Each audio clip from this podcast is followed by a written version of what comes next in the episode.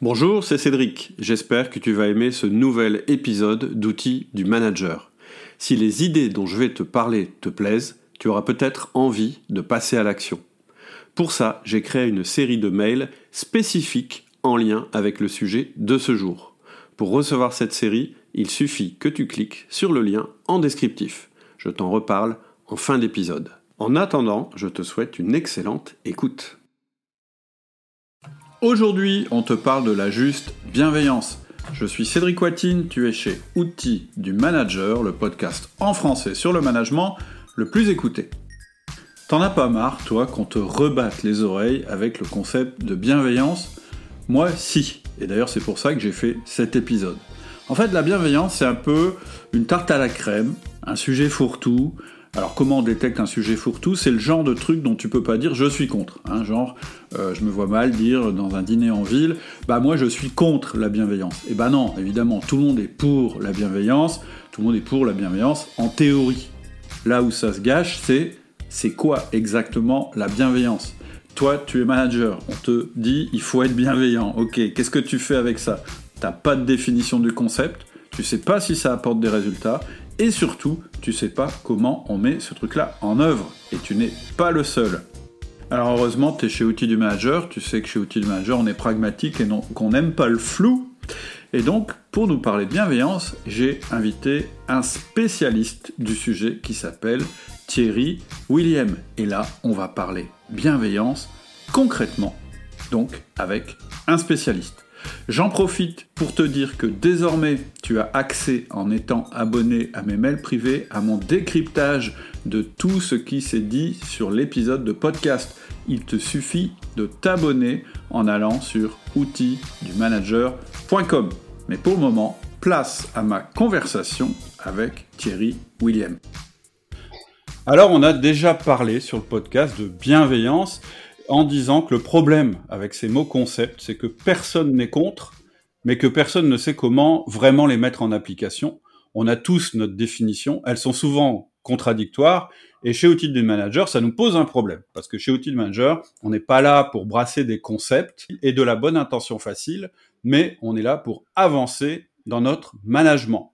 C'est ça qui m'a donné envie de recevoir Thierry, qui est avec nous aujourd'hui. Alors, Thierry, je ne sais pas comment... Euh, comment prononcer ton nom. Donc je vais te laisser le faire quand tu vas te présenter. Est-ce que tu vas bien? Merci beaucoup, euh, Cédric. Oui, oui, je vais très bien. Donc, euh, moi, je le prononce Thierry William. Effectivement, quand on dans le Nord, on dit plutôt William, mais, mais, mais, mon nom est plutôt d'origine de l'Est, donc on dit William. Oui, écoute, je, vais très bien. Enfin, je, sors du, du Covid. voilà, je l'ai eu comme tout le monde.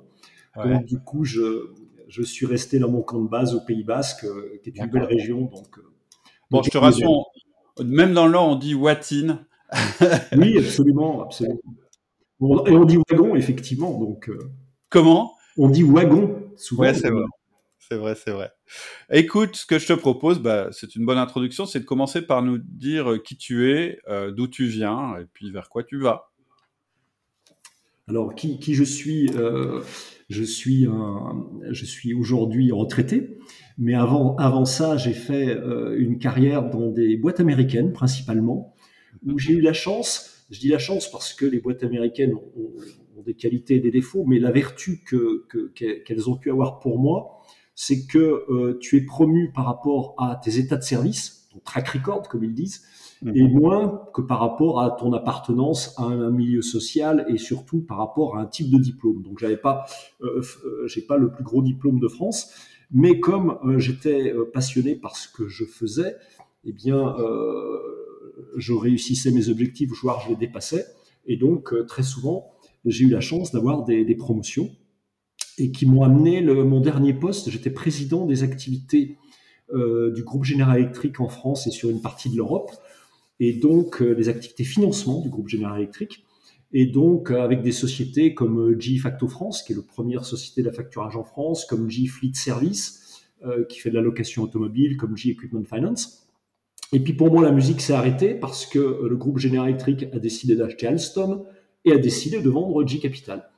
Et les choses se sont bien faites. J'ai eu la chance d'être un dirigeant qui a vu le résultat du travail de ses équipes puisque quand on a vendu les entreprises, on les a vendues avec un gain pour l'actionnaire, ça c'était bien, mais surtout, 100% de mes collaborateurs ont été repris par les repreneurs.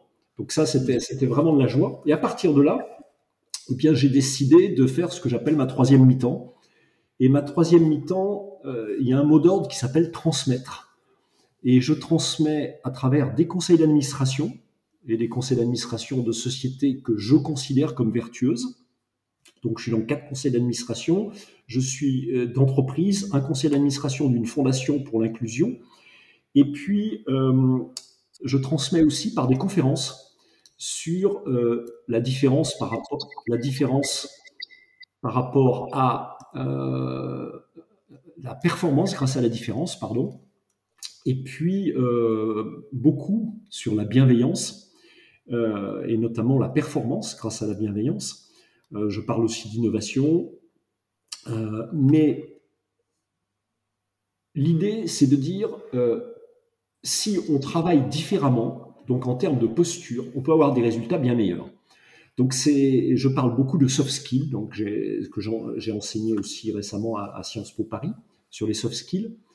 Et comme le Covid nous a, euh, nous a mis en confinement, eh bien on a, décidé à plusieurs, à quatre, d'écrire un livre sur un sujet qui me passionne, donc c'est la bienveillance. Mais on a parlé de juste bienveillance parce qu'on fait une différence entre euh, ce que tu euh, disais tout à l'heure, la bienveillance dont on parle beaucoup et, comment on l'applique en entreprise pour obtenir de la performance. Tout à fait. Alors déjà, tu vois, il y a un truc qui m'intrigue.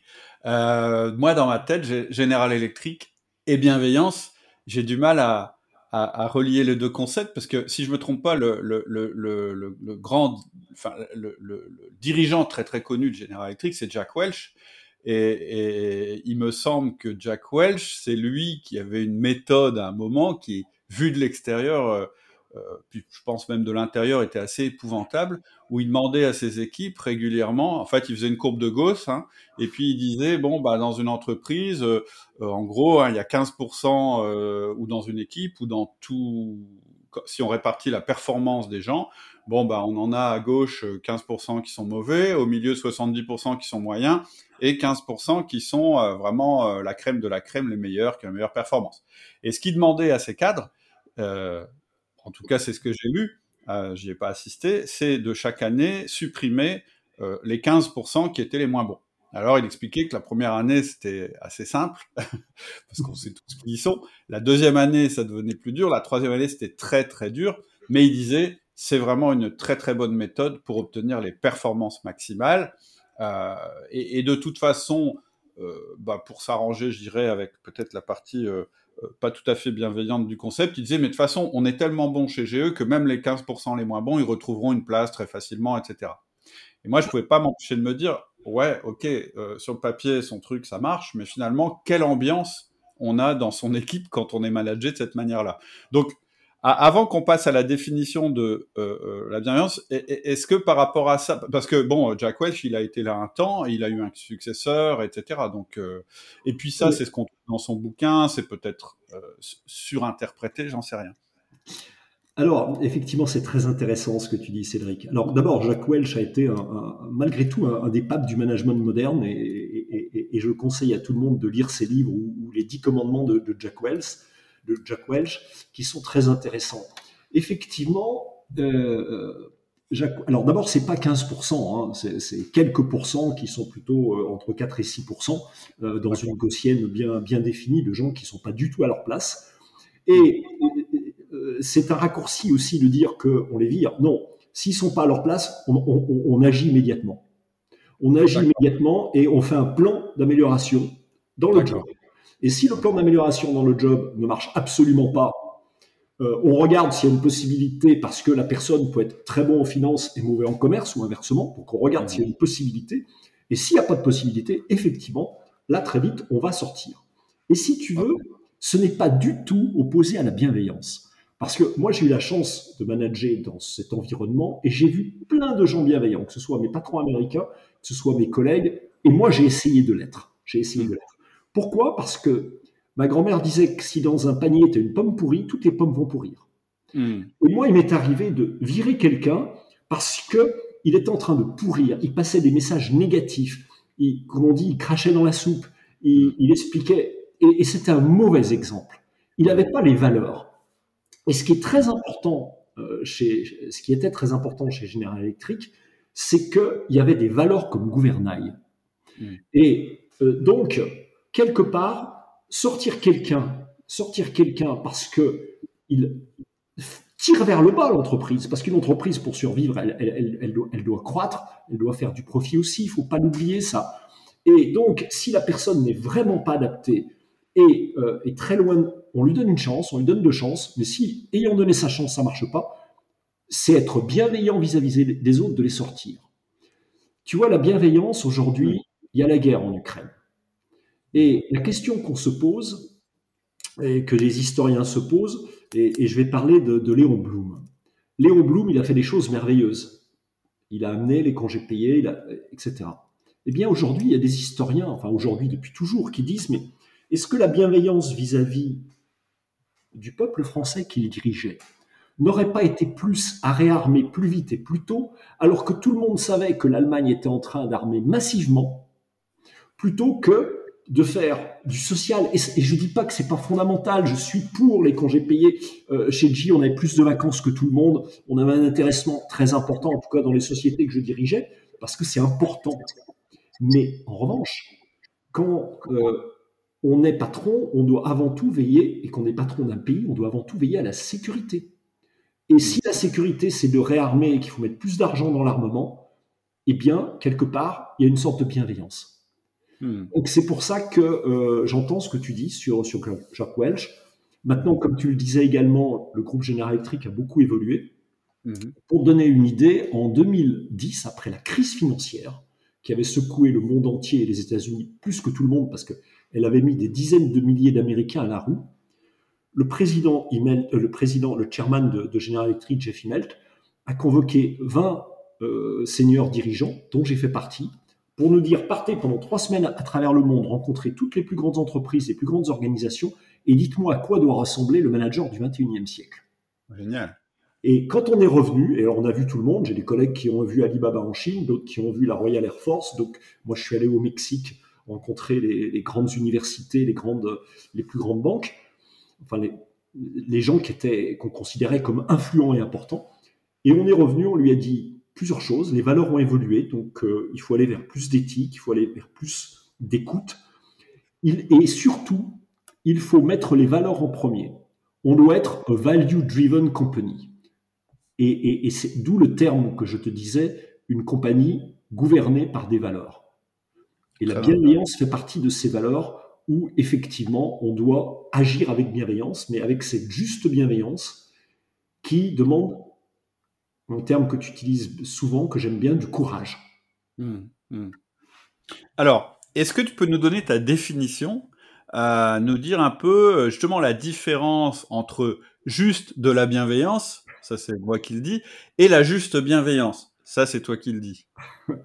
Alors, excuse-moi, je ris parce que euh, juste bienveillance, ça me fait penser au, film euh, euh, Le dîner de con avec Villeray et, Thierry Lhermitte, juste, juste le blanc. ah bon, il n'a pas de prénom. Enfin bon, d'où mon, petit fou rire.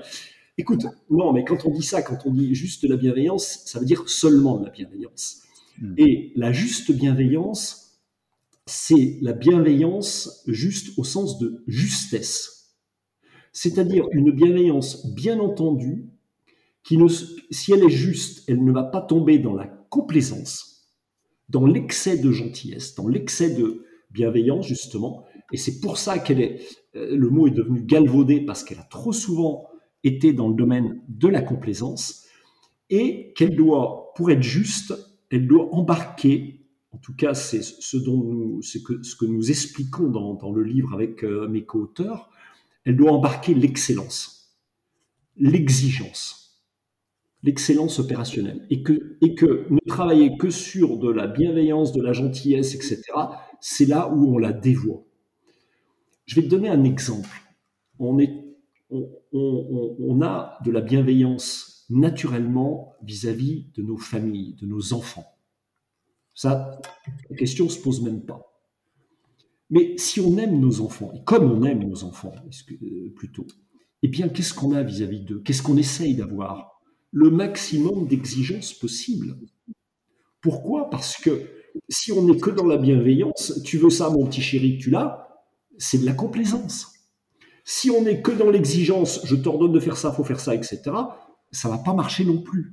Or, vrai, une vraie éducation, un autre avis, et donc on a, on a, fait, on a créé la matrice de la bienveillance avec quatre, euh, quatre carrés, et dans le carré supérieur, on dit pour les organisations, que ce soit dans le sport, que ce soit dans une famille, que ce soit dans une entreprise, si on veut de la performance dans la durée, dans la durée, pas de la performance court terme, eh bien, il faut qu'on soit dans cette juste bienveillance, c'est-à-dire dans le maximum de bienveillance possible et le maximum d'exigence possible.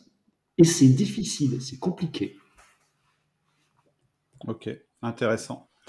Euh, ça me fait penser au concept euh, euh, du feedback. C'est quelque chose dont on parle de temps en temps sur Outils du Manager, où on dit oui, le feedback, enfin, où je dis le feedback négatif, c'est peut-être celui qui est le plus bienveillant, contre-intuitivement, parce qu'il demande du courage, mais parce que c'est lui qui va permettre aux collaborateurs de se rapprocher le plus possible de son niveau, de son potentiel maximal. Par contre, oui, ça peut demander un effort ça, de part et d'autre de le faire. Et, effectivement, euh, c'est une preuve de confiance. C'est-à-dire que quand tu dis à quelqu'un, euh, euh, bah, il faut que tu t'améliores, ça veut dire que tu as confiance en lui pour s'améliorer, mais que tu seras exigeant sur le fait qu'il y arrive. j'ai envie de te donner un autre exemple, une, conversation que j'ai eue il n'y a, pas si longtemps avec quelqu'un qui vient de prendre un poste de manager dans une PME. Et donc, lui, dans sa tête, euh, le changement euh, de, c'est un ancien, c'est une personne qui travaille dans un très grand groupe que je vais pas citer, euh, et en, changeant de structure, il se disait le monde de la PME est, alors je sais pas si ça se dit, est mieux veillant ou plus bienveillant que le monde de la très grosse structure. C'est un petit peu sa croyance.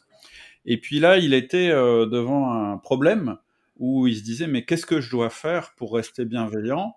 J'ai une personne dans mon équipe qui euh, a des difficultés et, et c'est et, c'est pas un problème par rapport aux valeurs. Hein. Pour être clair, c'est pas une personne qui avait une mauvaise attitude, c'est vraiment une personne qui avait un problème de niveau par rapport à ce qui était demandé à son poste. Et il dit dans mon ancienne boîte, en fait, j'ai déjà eu ce cas de figure et pour moi, c'était assez euh, comment dire c'était assez confortable, mais en même temps bienveillant de pouvoir euh, demander à ce qu'on reclasse cette personne. Et dans ce groupe, plutôt que de licencier les personnes, on les reclassait. C'était une possibilité qui était offerte par la taille de la structure. Et là, il me dit, le problème, c'est que je suis dans une PME et que lui, bon, bah, il n'y arrive pas, hein, il n'est pas bon dans ce qu'on lui demande, et donc je peux pas le muter, ou plutôt si, euh, je peux le muter, mais en fait, c'est le muter en dehors de l'entreprise, euh, voilà. Et, du coup, il me disait, ça me pose un problème, je me rends compte que finalement, euh, qu'est-ce que, en fait, il disait, je pensais que ce serait plus simple dans une PME où on a plus de relations euh, directes, etc. Et finalement, c'est presque plus compliqué d'être bienveillant. Et il dit, je sais pas quoi faire. Comment tu réagirais? Qu'est-ce que tu donnerais comme conseil à ce genre, euh, dans ce genre de cas de figure? Alors, déjà, je vais je vais reprendre ce que tu, disais ou ce qu'il disait en disant qu'une PME est, souvent mieux veillante qu'une grande entreprise. Et c'est souvent vrai pour une raison, c'est que euh, tout le monde se connaît et il y a des liens forts et euh, c'est beaucoup plus personnel. On sait que dans la vie, pour être heureux, pour être bienveillant, il faut des qualités de liens fortes. Et donc, euh, alors que dès qu'on est dans un grand groupe, ça devient totalement impersonnel et, euh, derrière, on perd ce niveau de lien euh, fort social. Ce qui explique que, je ne sais plus qui c'est, c'est Edgar Faure qui disait qu'un ennemi, c'est quelqu'un avec qui on n'a pas encore été déjeuner. Et, quelque part, c'est se connaître, et se connaître vraiment, comme tu le disais tout à l'heure, en se disant les choses. Hein. J'aimais bien ton exemple de dire qu'un feedback critique, est positif. On dit qu'un ami, c'est quelqu'un qui ose vous dire que vous avez mauvaise haleine. Et donc, euh, globalement, c'est bienveillant de faire un, feedback euh, le plus honnête possible, le plus honnête sans accuser, sans essayer de porter de jugement, mais en donnant des faits.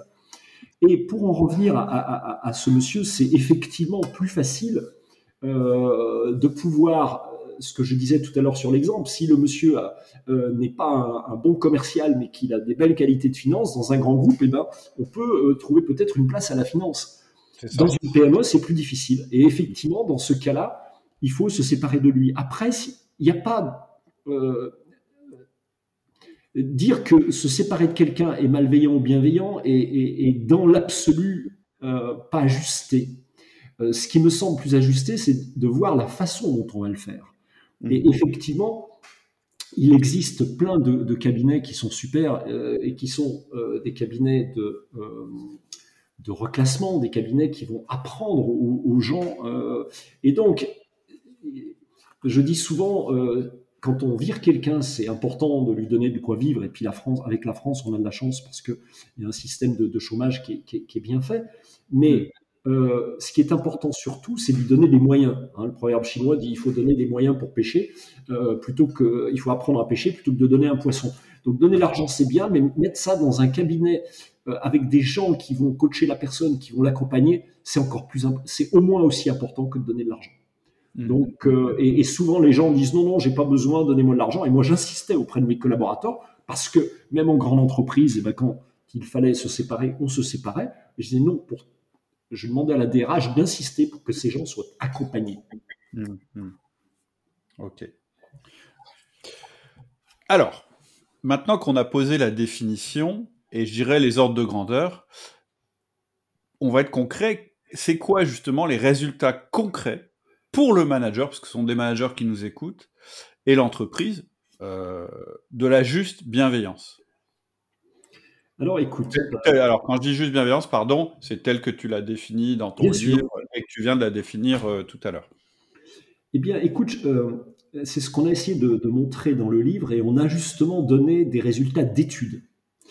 Euh, déjà la bienveillance, elle passe par l'acceptation de soi-même bien sûr, mais l'acceptation de l'autre dans sa différence. Et je suis, euh, pour l'avoir vécu, pour l'avoir expérimenté, c'est la raison pour laquelle je fais des conférences et que je souhaite transmettre, c'est que des plus jeunes que moi puissent apprendre maintenant ce que j'ai eu la chance d'apprendre pendant des années. Et, c'est l'idée du livre. Mais effectivement, euh, donner, euh, j'ai été patron et je disais à mes collaborateurs, les chiffres sont têtus, c'est-à-dire que tu peux raconter une belle histoire, tu peux faire ce que tu veux, si tu n'as pas des chiffres à l'appui de ce que tu annonces, ben, c'est gentil, mais c'est pas, les chiffres sont têtus. Et dans le livre, par exemple, on prend une très belle étude euh, de McKinsey qui euh, explique la chose suivante. Euh, la bienveillance, ça passe, comme je te le disais, par l'accueil de la différence. C'est en acceptant des points de vue différents qu'on est bienveillant, mais qu'on crée de la performance. Parce que si tu prends des gens qui ont tous le même point de vue, eh bien, tu vas pas faire bouger tes lignes. En revanche, si tu acceptes la différence et la différence, ça passe par la diversité, la diversité sur tout point de vue. Là, tu es à nouveau dans ce que je disais tout à l'heure, la performance durable. L'étude de McKinsey, année après année, elle dit la chose suivante. Elle dit, si je compare le quartile supérieur, c'est-à-dire le 25% des entreprises dans lesquelles il y a plus de diversité et le 25% dans lequel il y a moins de diversité.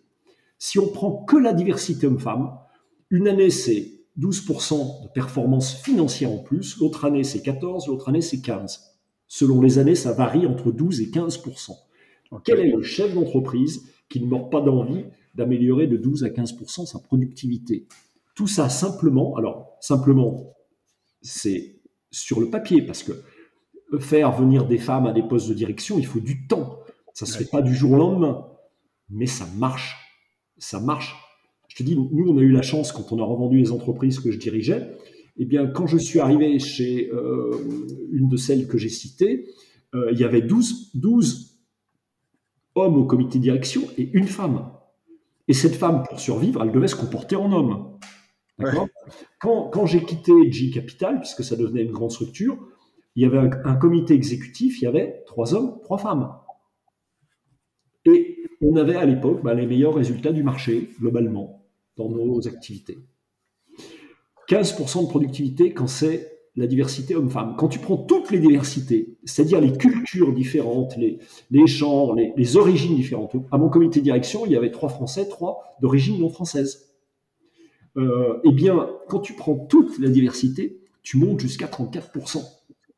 Et ça, c'est des chiffres. C'est pas, euh, c'est pas parce que. Et donc, quand je demandais qu'il y ait de la diversité, c'est pas parce que je suis un bisounours. Et c'est pas parce que ça faisait bien ou, les Américains disent tick box, on, on cachait la, case qui dit bah ça y est, euh, sur mon rapport RSE, j'ai mis plus de femmes. Non, c'est pas pour faire le rapport RSE, c'est pour faire de la performance dans la durée.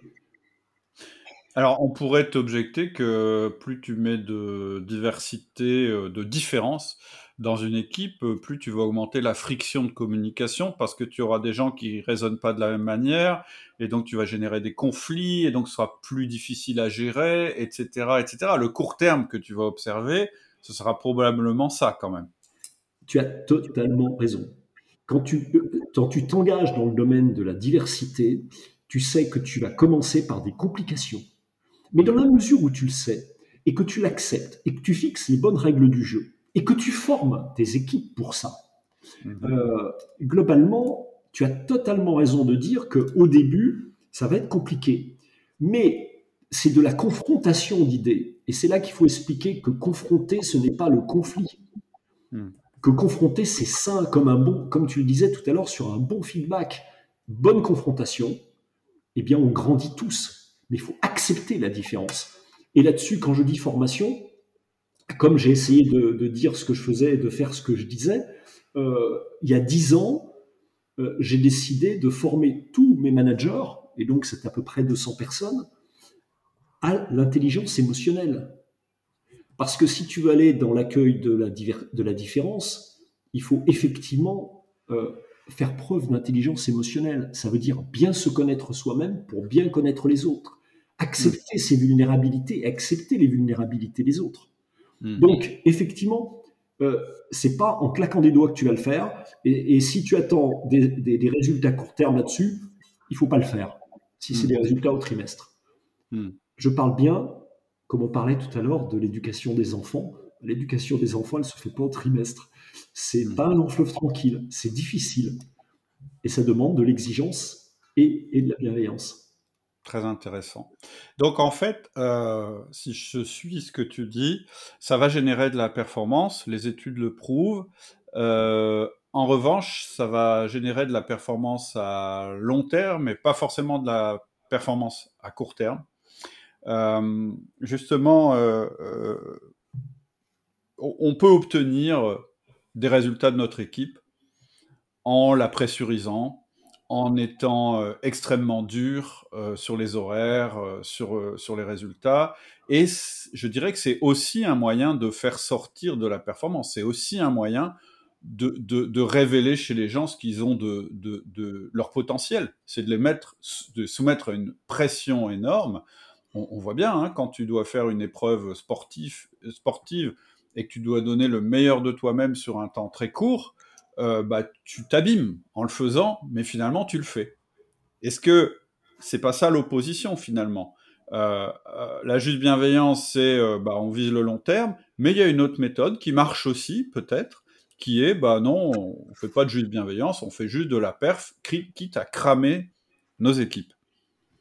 Alors effectivement, si tu vises le court terme et si tu dis de toute façon je m'en fiche de la pérennité à long terme de l'entreprise, bah, tu peux faire ça. Hein. ça s'appelle prendre des mercenaires et, et puis euh, tu prends des gens comme toi qui ont fait les mêmes études, les mêmes trucs, etc., qui sont très bien et tu vas faire, tu vas faire de la performance court terme. Bon, ok.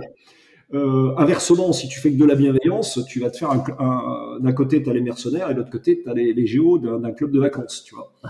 Euh, encore une fois, il faut travailler sur les deux axes. Il faut travailler sur les deux axes. Et quelque part, la juste bienveillance, elle n'empêche pas l'exigence. Mais l'exigence, la bonne pression, c'est celle qu'on va se mettre soi-même. Intrinsèque. D'accord? C'est exactement, c'est la motivation intrinsèque. Et là aussi, il faut expliquer aux collaborateurs. Et moi, si tu veux, je, me suis toujours mis une forte pression. Pourquoi? Parce que la vie est trop courte pour pas euh, pour pas s'amuser. Et, si tu t'amuses et, si tu as envie de, de, faire du succès, eh bien, il faut te surpasser. Hmm. Et se surpasser, c'est chouette. Donc moi, j'ai toujours comparé l'entreprise au sport. Pour donner une idée, dans les années 90, les coachs d'entreprise n'existaient pas. Où est-ce qu'il y avait des coachs pour travailler sur le mental des équipes? C'était dans le sport. Et donc, on est dans les, le début des années 90, fin des années 80. Chez IBM, une bande de copains, de managers et moi, on a fait venir des coachs du sport. Et des coachs qui nous expliquaient comment on travaille le mental et comment, justement, il faut aider nos, nos collaborateurs ou les membres de l'équipe à se surpasser, mais savoir aussi, un bon coach du sport, il va te dire savoir comment récupérer. Hmm. Parce que effectivement, si c'est pour être moyen toute la journée, euh, etc., moi ça m'intéresse pas. Moi j'ai envie d'avoir des équipes qui gagnent, et mes équipes elles sont heureuses quand elles ont gagné. La troisième mi-temps tous ensemble, quand on a pu donner 50 000 euh, euros à, à, l'hôpital Robert Debré euh, parce que on avait dit si on fait cet objectif, on donnera ce montant-là, je peux te dire, on a exulté et hmm. si tu vas dans cet hôpital, tu verras qu'à côté d'un ascenseur, tu as un, grand truc où on a des photos de moi et, de mes collaborateurs. Il y a, on, est, on est 500 hein, sur la plaque, donc on s'aperçoit. Ah c'est des toutes petites photos où on est en train de rire avec des aides-soignants, des enfants malades, des choses comme ça. Parce que hmm. là, on avait donné, on a participé. Hmm. Et on est allé, et on est allé aussi par moment euh, été repeindre des murs d'hôpitaux. Parce que une entreprise, pour être bienveillant, il faut être aussi bienveillant vis-à-vis plus grand que soi. Hmm. Et là, c'est exaltant. Donc se dire qu'on va être les meilleurs par rapport à nos compétiteurs, c'est exaltant, et c'est ce qu'on fait dans, dans, le sport. Donc il n'y a pas de honte à faire de la bonne compétition, de la saine compétition. Maintenant, si tu fais de la saine compétition en grillant tes collaborateurs, eh ben pas de la bienveillance. Nous, on a toujours essayé. Moi, j'ai essayé de ne pas me griller moi-même. Donc, euh, parce que la bienveillance, elle commence par soi. Donc, j'ai essayé de faire un minimum de sport, de méditation, de choses pour tenir le coup, d'accord? Parce que je ne pouvais pas dire à mes équipes, sachez récupérer, si moi, je ne donnais pas l'exemple. Donc oui, c'est difficile. C'est difficile de jouer au niveau, mais jouer au niveau, c'est tellement plaisant aussi. Je, lisais à propos du comparatif avec le sport euh, une statistique euh, intéressante qui a été faite par un statisticien, pas un spécialiste du sport, mais lui, sa spécialité, c'est les statistiques. Et, il commençait son article en disant les meilleurs euh, skieurs, non, les champions de ski ne sont pas les meilleurs skieurs. Donc euh, tu, prends l'article, tu dis mais qu'est-ce qu'il raconte? Bien sûr que si. Et il fait non, c'est ceux qui ont évité les blessures. Parce qu'il dit finalement, euh, voilà, c'est aussi une, manière de présenter le long terme et le court terme. Et puis il y a aussi une autre chose euh, que je voudrais dire simplement en complément de, de ce que tu as dit, c'est que oui, on mesure la performance immédiate, et si on ne mesure que ça, effectivement, on peut se dire, bah, on n'a qu'à mettre la pression aux équipes, puis quand ils sont grillés, on en, on en reprend de nouveau, et ainsi de suite. Le problème, c'est qu'en faisant ça, on mesure pas quelque chose qui est très très important, qui est le gain qu'on a à, réduire le turnover dans une entreprise, parce que le turnover, c'est un des coûts cachés les plus importants dans les boîtes. Et oui, tu vas faire euh, effectivement du, du bottom line qui va être bon, mais petit à petit, ton, turnover va te coûter cher parce que euh, bah, tu auras des gens euh, moins qualifiés, tu vas perdre, tu vas être obligé de raccourcir les courbes d'apprentissage, etc., etc. Et en fait, finalement, il n'y a pas vraiment d'opposition pour moi entre le court terme et le long terme, euh, parce que ton long terme, bah, c'est ton court terme de demain. Quoi. Donc effectivement, je, te rejoins complètement sur ça. Mais parfois, les usages en entreprise sont pas cela. C'est-à-dire que moi y compris, j'embauche une nouvelle personne, je vais me faire le raisonnement, mais il faut le plus vite possible qu'elle se rembourse, et donc je vais être plutôt dans le court terme. Et donc, il y a une question maintenant très concrète que j'ai envie de te poser. Si on veut s'engager sur la voie de la juste bienveillance, par quoi, d'après toi, il faut commencer? Eh bien, Je crois qu'il faut déjà euh, effectivement travailler sur soi, et je parlais de l'intelligence émotionnelle je parlais d'accepter ses vulnérabilités. Pourquoi? Parce qu'il faut accepter que la vie n'est pas simple, euh, qu'on a plein de défauts, qu'on a plein de qualités, qu'il euh, faut faire avec le court terme et le long terme. Que donc la vie est pleine de compromis à faire. Et je pense qu'il faut montrer de la tolérance et de la bienveillance vis-à-vis de ça, et ça commence par soi. Et puis après, il faut la montrer vis-à-vis des autres. Et donc, il faut être à la fois très exigeant, très bienveillant. Ensuite, je pense euh, que pour mettre de la bienveillance, on a fait une étude. Euh, j'ai créé une association il y a quelques années qui s'appelle Wisdom Paris, euh, dont l'objet est la bienveillance principalement. Et Deloitte a fait une étude pour une conférence qu'on a, on a fait dans le cadre de cette association. Et l'étude montre, quand on demande aux gens, c'est quoi pour vous la bienveillance? Et c'est tout simple, c'est des fois tout simple. C'est de dire bonjour. 97% dire dire bonjour est un acte de bienveillance. Et là, si tu veux, ça fait penser à cette, cette phrase de, de Pierre Averdi qui disait il n'y a pas d'amour, il n'y a que des gestes, il n'y a que des actes d'amour. Il n'y a pas de bienveillance. La bienveillance, elle ne se décrète pas. Euh, d'ailleurs, l'injonction soit bienveillant, c'est la pire des choses. Hein. toutes ces injonctions paradoxales qu'on a dans l'entreprise, elle sera une des pires. Non, c'est euh, des actes. Et donc dire bonjour, dire merci. C'est marrant ce que, tu, ce que tu disais sur le fait que, euh, effectivement, si, tu, si tu vises le court terme, eh ben, les gens vont partir. Mais tout se sait aujourd'hui avec les réseaux sociaux. Donc une entreprise qui ne vise que le court terme, ça va se voir demain matin, les jeunes ne vont, pas la voir. Et ça me fait penser à un jour, il m'est revenu par l'extérieur. Ah, c'est vous le patron de G Capital? Ah, mais euh, ce qu'on m'a dit sur vous, c'est super. Je dis, bon, écoutez, euh, de quoi on parle? Il me dit, si, si, vous avez fait un événement, vous avez reçu l'ensemble de vos collaborateurs euh, en région parisienne. il y avait pas loin d'un millier de personnes et vous les avez tous salués quand ils sont arrivés. Hmm. J'ai dit, bah oui, c'est normal, c'est mes collaborateurs et on faisait une super fête parce qu'on fêtait des super résultats. Donc j'étais à l'entrée et euh, bah, pendant une heure et demie, euh, j'ai attendu que tout le monde arrive. C'était une soirée, donc tout le monde arrivait quand il voulait. Bon, bah, faut, faut passer une. Mais un, pour moi, c'était de la joie de voir les gens avec qui je travaille. Surtout que certains, euh, comme ça tournait, bah, je les connaissais pas tous. Eux, ils, me voyaient, puis on se disait bonsoir. Et je les accueillais pour les remercier. Donc la bienveillance, c'est dire bonjour et merci. Et c'est reconnu. Je vous dis, quelqu'un de l'extérieur qui va me dire, tu as fait quelque chose de superbe. Non, j'ai rien fait de superbe.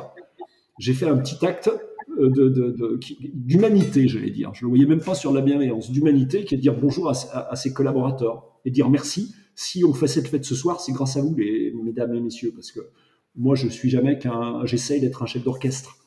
Donc, la bienveillance, ça commence par des petits actes et qui sont communicatifs et contagieux. Et après, ça crée un climat de.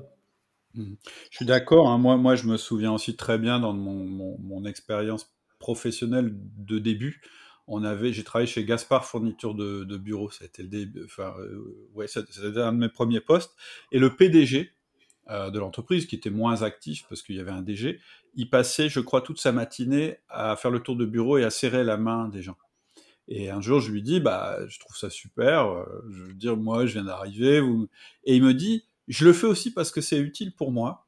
Il dit, c'est aussi une manière de prendre la température.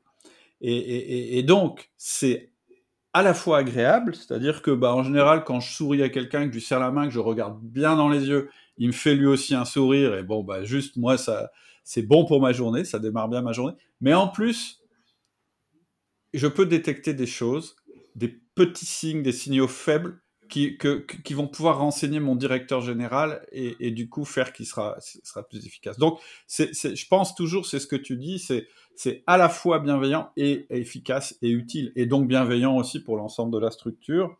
Et le travailler sur soi, euh, je suis complètement convaincu comme toi, c'est-à-dire que si tu te connais bien, déjà, tu peux donner ton mode d'emploi à tes collaborateurs et c'est le plus beau cadeau que tu puisses leur faire. Alors, ça, c'est par quoi commencer. Donc, comment commencer dans la de bienveillance? Bah, Déjà, c'est mieux se connaître soi-même. Il y a plein de tests qui existent pour le faire. Euh, et, je pense que le partage est intéressant.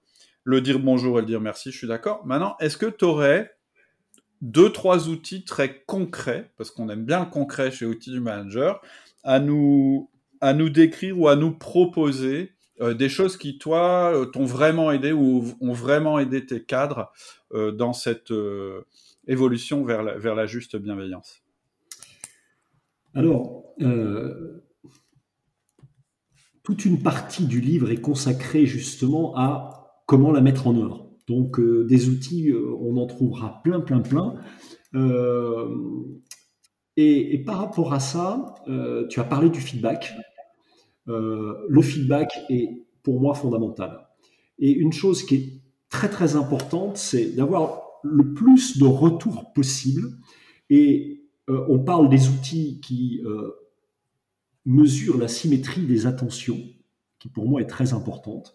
C'est-à-dire que euh, si je suis bien dans l'entreprise, ça va se sentir à l'extérieur et mes clients seront bien. Si je suis bien avec mes clients, je serai bien avec mes collaborateurs, etc. Et là-dessus, eh on le mesure. Parce que tu as totalement raison, il faut des outils. Et donc, il faut des, outils en interne d'enquête d'opinion des collaborateurs, anonymes.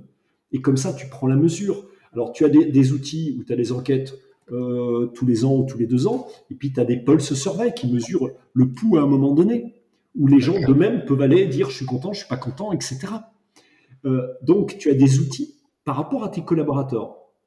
Ensuite, tu as des outils par rapport à tes clients. Je pense que euh, c'est indispensable de faire des enquêtes de satisfaction client parce que eux seuls sont à même de dire.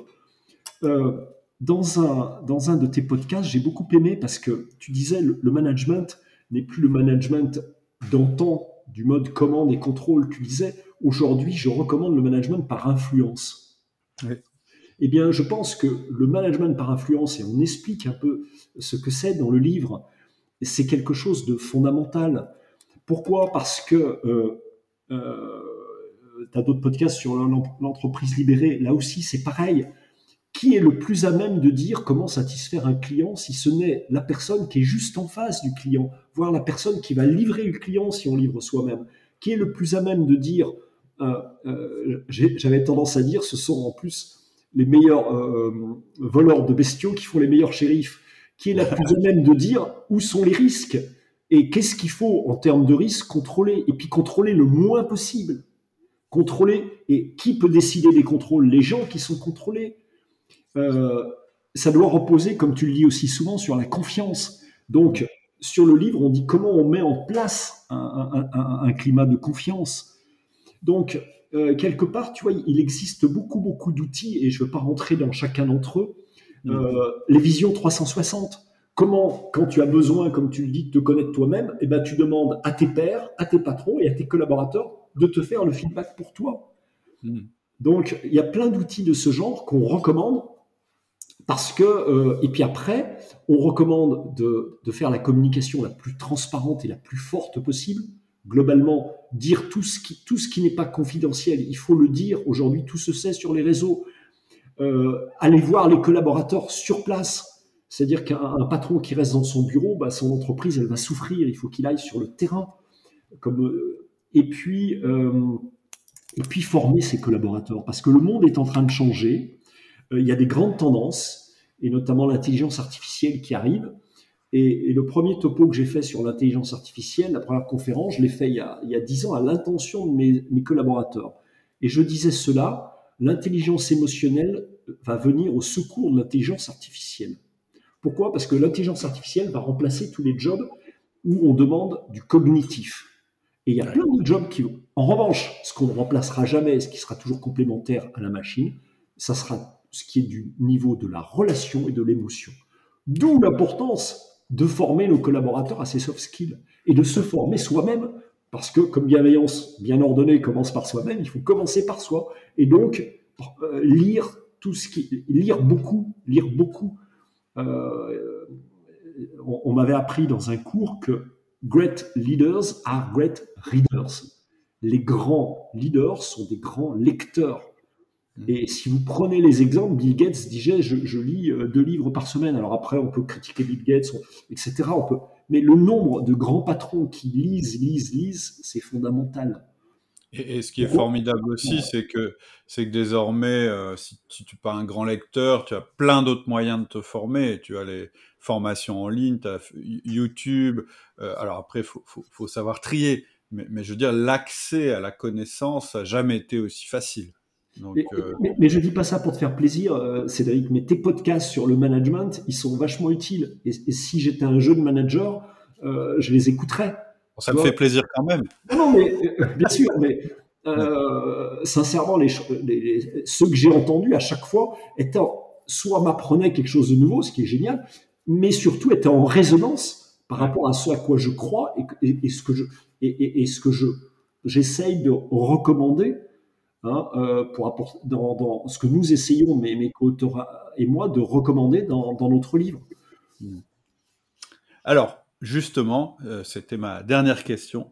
Les références pour aller plus loin, c'est-à-dire que on a évoqué. D'abord, merci beaucoup pour euh, ta transparence et d'avoir accepté mes questions qui parfois sont peut-être, euh, euh, peut-être, qui te challenge un petit peu. Je voulais te remercier pour ça. Et, je dirais que ce qui va intéresser peut-être maintenant certains de nos auditeurs, voire tous, c'est comment aller plus loin. C'est-à-dire, c'est quoi voilà, en, ayant terminé d'écouter le podcast, qu'est-ce qu'ils peuvent faire pour, je dirais, augmenter la connaissance ou l'envie de, ce que tu as fait émerger chez eux? Ben, écoute, il y a une chose qui est très facile, euh, c'est de, de, télécharger notre livre, puisqu'il est gratuit. Donc, tout, les audits, tout le monde peut, peut l'obtenir et le renvoyer et l'offrir d'ailleurs à qui veut. Euh, pourquoi? Parce que euh, c'est le seul livre gratuit d'ailleurs sur, sur le sujet, mais on a dit que il y a une théorie du don et du contre contre-don. On a dit qu'il faut déjà offrir pour recevoir. Qui plus est, moi, je suis en, période de transmission, donc euh, je n'attends rien en retour, donc c'est facile pour moi. Mais donc il est gratuit, il y a plein de conseils, et surtout dans ce livre, ce qu'on a, qu'on fait, c'est que on a donné notre avis à nous, mais on a mis des grands témoins. Et les grands témoins, c'est six euh, dirigeants d'entreprise. Donc tu retrouves le, le président de Manpower en France, qui indirectement est un des plus grands employeurs en France. Euh, tu retrouves la présidente d'IBM France, tu retrouves Alexandre Jost qui a fondé la fabrique Spinoza. Donc tu as déjà six grands témoins dès le livre. Et, comme c'est un livre électronique, tu as cliqué et tu écoutes ce qu'ils pensent de la bienveillance et comment ils l'ont mis en place. Super. Tu as, ces témoignages. Et après, si on va sur notre site, euh, que, tu mettras, que tu mettras euh, sur ton forum, sur notre site, tous les mois, on interroge aussi un nouveau grand témoin sur ce sujet spécifique. C'est un dirigeant et qui va nous, parler de pourquoi la bienveillance, qu'est-ce que ça apporte, qu'est-ce que ça apporte pas. Donc euh, ça c'est notre sujet. Donc tous les mois il y a, une nouvelle, vidéo pour alimenter cette réflexion, parce qu'on est persuadé que le monde d'aujourd'hui sera meilleur si les entreprises s'engagent sur le chemin de la, juste bienveillance. D'abord, elles seront plus performantes, mais elles contribueront à un monde meilleur. Donc, euh, on, va essayer d'alimenter au, fil des mois et notre livre avec de, nouveaux grands témoignages. Super. Eh ben écoute, euh, je sais ce que je vais faire. Bon, comme, comme il y a quelques, quelques liens, je vais tous les mettre sur le forum. Donc pour accéder au forum, ce qui vous permettra de continuer la discussion ou de, et ou d'aller voir euh, euh, les liens dont vient de nous parler Thierry. Je mettrai en descriptif de ce podcast le lien vers le forum où on pourra se, se retrouver pour continuer à discuter. Je rappelle aussi que si vous êtes abonné au mail privé, vous aurez aussi accès à mon décryptage du podcast. C'était très clair, mais derrière, si tu veux, je refais, euh, je refais une synthèse euh, sur ce que, sur la manière concrète d'appliquer euh, dans notre management ce qui a été dit sur le podcast. En tout cas, Thierry, je te remercie infiniment. C'était une conversation très riche. Et puis, bah, je te souhaite déjà une bonne, une, euh, bonne convalescence, puisque tu te remets, tu te remets du Covid, puis, puis vraiment, vraiment un grand succès euh, à votre projet euh, de, de, répandre la, la, juste bienveillance, parce que vraiment, je pense que c'est, un des, des, des, grands challenges de, à venir. C'est, c'est à la fois de mêler cette bienveillance et puis l'efficacité des entreprises. Et je pense que ça peut jouer sur le court terme et sur le long terme pour euh, n'importe quelle entreprise ou n'importe quelle équipe à l'intérieur d'une entreprise. Merci pour ça. Merci beaucoup Cédric. Au revoir. J'espère que tu as aimé cet épisode et que tu as eu des déclics et des prises de conscience. C'est l'objectif de ce podcast. Si c'est le cas et que tu vas aller plus loin avec moi pour passer à l'action, parce que sans action, la réflexion ne sert à rien, je te propose une série de mails spécifiques qui sont en lien avec le sujet abordé par cet épisode. Ils vont te permettre de bien ancrer les idées et de passer à l'action. Et si tu veux aller encore plus loin, je te proposerai une formation.